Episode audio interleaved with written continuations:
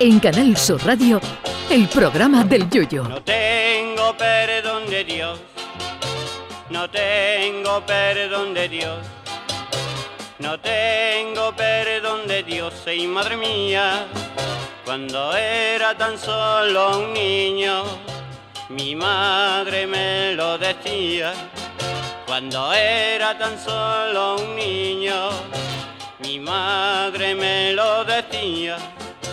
No tengo perdón de Dios, no tengo perdón de Dios, no tengo perdón de Dios. Perdóneme usted, madre mía.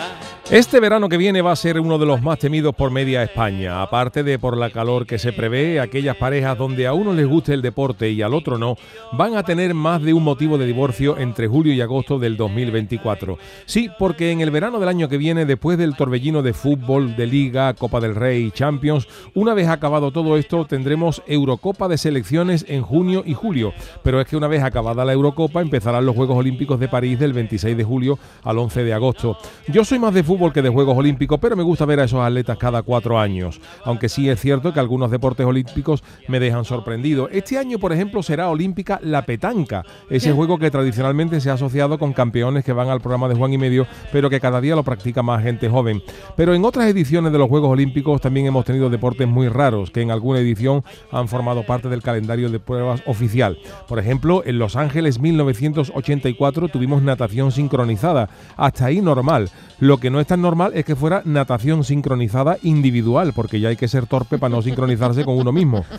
El tradicional tiro de cuerda con dos equipos, cada uno jalando a su lado, también fue olímpico hasta los Juegos de 1920. Otro deporte que se quitó del calendario olímpico fue el tiro al pichón, o lo que es lo mismo, derribar palomas a escopetazos. Aquello se quitó porque acababa con todo con más sangre que el salón de Jason, el de la motosierra de la película de Viernes 13. Menos mal que no nos llamaron a la chirigota de los palomos para actuar en la ceremonia de apertura de esos Juegos de 1900, porque podía haber ocurrido una tragedia con algún tirador miope.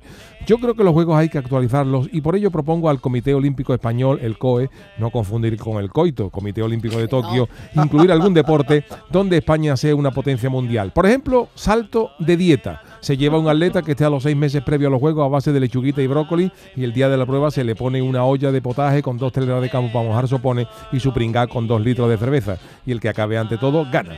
Otro deporte donde seríamos potencia mundial es el levantamiento, pero no de pesas, sino el levantamiento después de las 12 de la mañana, que en España hay mucha gente que todavía no hace ni el huevo y no sería complicado encontrar a la próxima estrella olímpica en esta modalidad. Al Chano de Cádiz lo podríamos apuntar a una nueva modalidad de esgrima con sable, que sería el sablazo, que consistiría en pedirle al rival 50 o 100 euros con la promesa de que se los devuelve mañana y el primero que lo consiga gana. El Chano acapararía también medallas en estos juegos también en la prueba de 400 metros delante del cobrador del frac. En fin, que yo propongo, porque con estas pruebas arrasaríamos en el medallero. Todavía estamos a tiempo. El que avisa no es traidor. Ay, mi velero, velero mío. Canal Sur Radio. Llévame contigo a la orilla del río. El programa del Yoyo.